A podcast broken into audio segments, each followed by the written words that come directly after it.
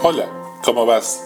Te habla el padre Elías Neira y te invito a acompañarme en esta búsqueda existencial que es la vida. ¿Se puede ser santo hoy? ¿Aquí ahora?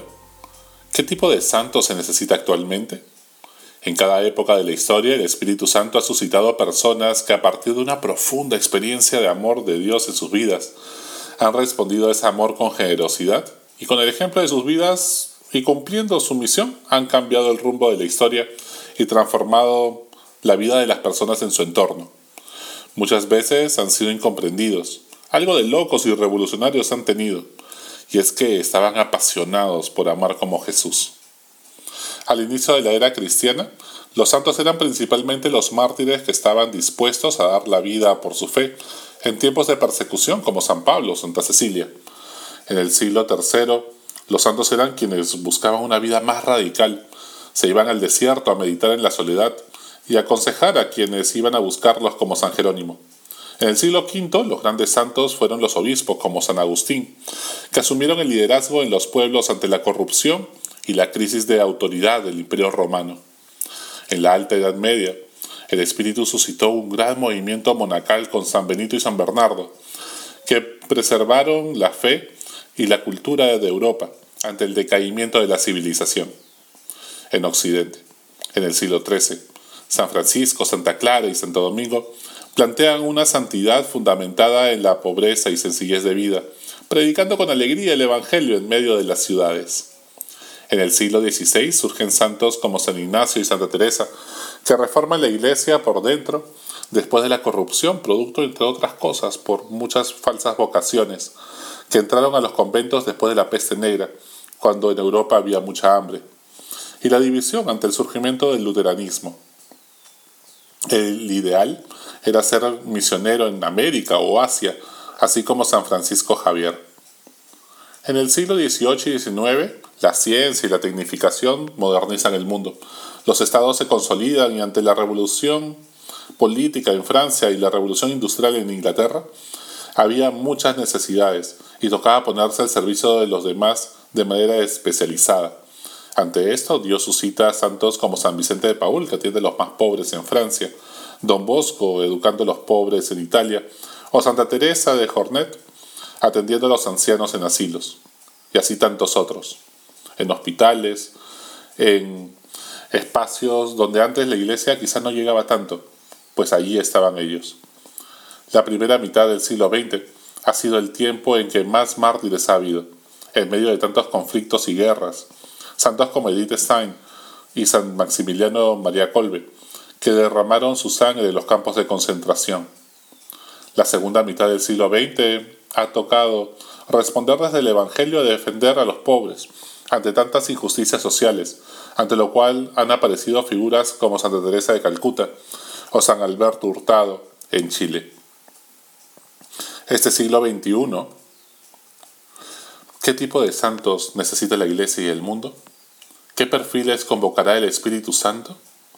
El destino del mundo se debate entre la polarización ideológica, la crisis medioambiental y las desigualdades sociales. Una mayor sensibilidad ante el machismo y la corrupción de siempre, y una grave crisis de soledad y narcisismo ante relaciones emocionales cada vez más superficiales, producto en parte de la crisis familiar y las redes sociales. Y en medio de este mundo, ¿qué pide a gritos santos, que cambien, que transformen todo. Encontramos una iglesia que aún le cuesta terminar de asumir el Concilio Vaticano II, que muy lentamente le comienza a dar cabida a la mujer y al liderazgo femenino, que le cuesta despercudirse del clericalismo, que es el caldo de cultivo del abuso de conciencia, de poder e incluso el abuso sexual, además de la corrupción del dinero mal usado una iglesia que ha estado demasiado preocupada por la pureza de la doctrina, que no está mal, pero poco preocupada por la pureza moral de sus sacerdotes. Una iglesia en tela de juicio por horrendos crímenes de pedofilia de sus clérigos y abusos que jamás deben repetirse. Con el gran reto de empoderar a los laicos y evangelizar el continente asiático, pues allí se jugará el destino del mundo en los siguientes siglos. ¿Qué tipo de santos necesita la Iglesia y el mundo? Todos estamos llamados a la santidad, a seguir a Jesucristo y amar como Él para ser plenamente felices. La santidad no consiste en ir a misa todos los domingos solamente. Tampoco se puede medir la santidad según cuánto tiempo rezas o cómo vas vestido. Todo eso podría responder a un perfeccionismo narcisista que nos encierra en nosotros mismos en vez de trascender.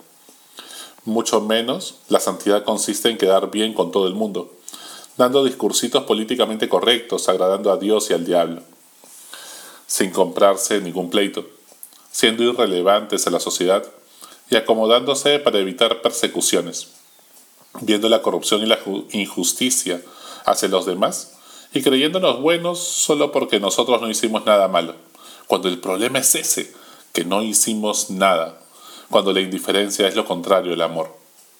La santidad no consiste en hacer cosas extraordinarias, sino en hacer las cosas ordinarias de la vida cotidiana con un amor extraordinario, como decía Teresa de Calcuta.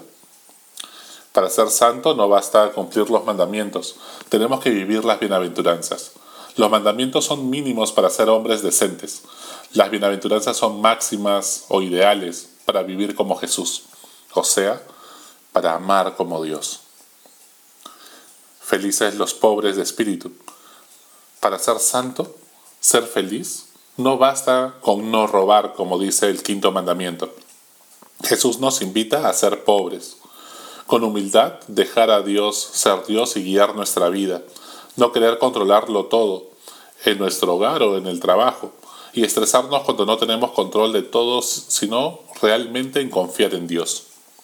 Tampoco apegarnos a las cosas ni poner nuestra confianza en el dinero. ¿Estás apegado a alguna cosa? ¿Tu celular? ¿Último modelo? ¿Tu seguro? ¿En el AFP? ¿Tu auto? ¿Tus viajes a playas exóticas? ¿Tu jogger o buzo que ahora no dejas por ningún lado de usar. Felices los sencillos o mansos, los que no, creen, no se creen superiores a los demás por su raza, apellido, cargo, éxito profesional, conocimientos académicos, estatus social, ni siquiera el estatus moral de creernos mejores porque de repente nos creemos buenos. Sencillo es que no usa frases como ¿quién se ha creído este? ¿No sabes con quién te has metido? Mira, está igualado. Y demás frases de la aristocracia colonial peruana. Felices los que lloran, porque serán consolados. En una sociedad donde todos evitan mirar el dolor y el sufrimiento de las personas, donde cada vez nos volvemos más indiferentes con frases como no es mi problema. Jesús nos propone acoger a quien está solo y deprimido, ayudándolo a encontrarle sentido a su sufrimiento, haciéndonos cargo de nuestro hermano. Eso es consolar. Felices los que tienen hambre y sed de justicia, los que aún se indignan ante la injusticia, la discriminación, la corrupción, el bullying en los colegios, el machismo o la violencia de cualquier tipo, y hacen algo para evitarlo.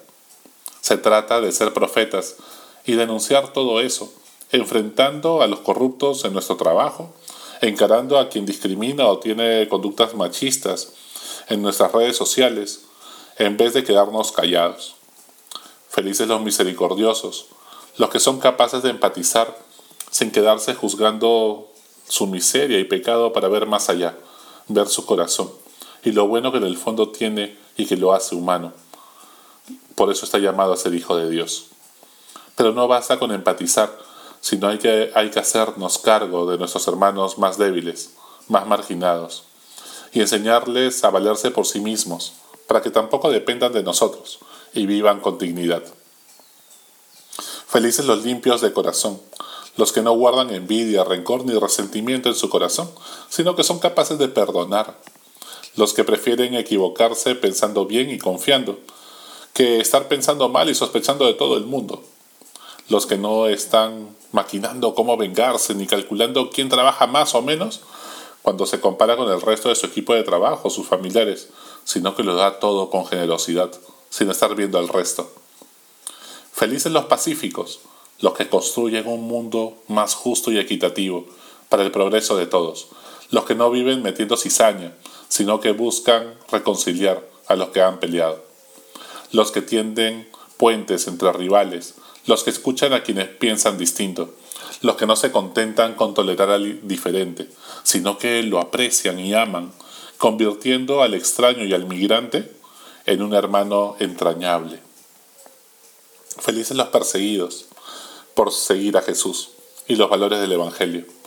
Incluso los periodistas que denuncian la corrupción y el abuso, así sea dentro de la iglesia, los que se enfrentan a las mafias de la minería ilegal y tantas otras, porque seguir a Jesús viviendo todo esto no es estar loco por el cielo, no es solo para ir al cielo, es para ser feliz, aquí en esta tierra, y que el cielo comience aquí ahora. Solo entonces seremos felices plenamente después de esta vida terrena, porque tanto amor no puede terminar con la muerte. ¿Cuál de todas estas bienaventuranzas quieres que caracterice tu vida? En tu epitafio, en esa frase que te inmortalizará, en tu ataúd, en la lápida, cuando fallezcamos, ¿por qué quisiera ser recordado? ¿Por cuál de estas bienaventuranzas? Por ser pacífico, por ser pobre de espíritu, por ser misericordioso. ¿Cómo serás santo y feliz aquí y ahora? La historia de la iglesia no la hacen los papas ni los obispos, sino los santos. Debe ser santo donde Dios te ha sembrado. La iglesia y el mundo necesitan santos con urgencia, pero creo que a veces no se da cuenta, a veces no lo saben. Hasta la próxima. Sigue buscando que Él te encontrará.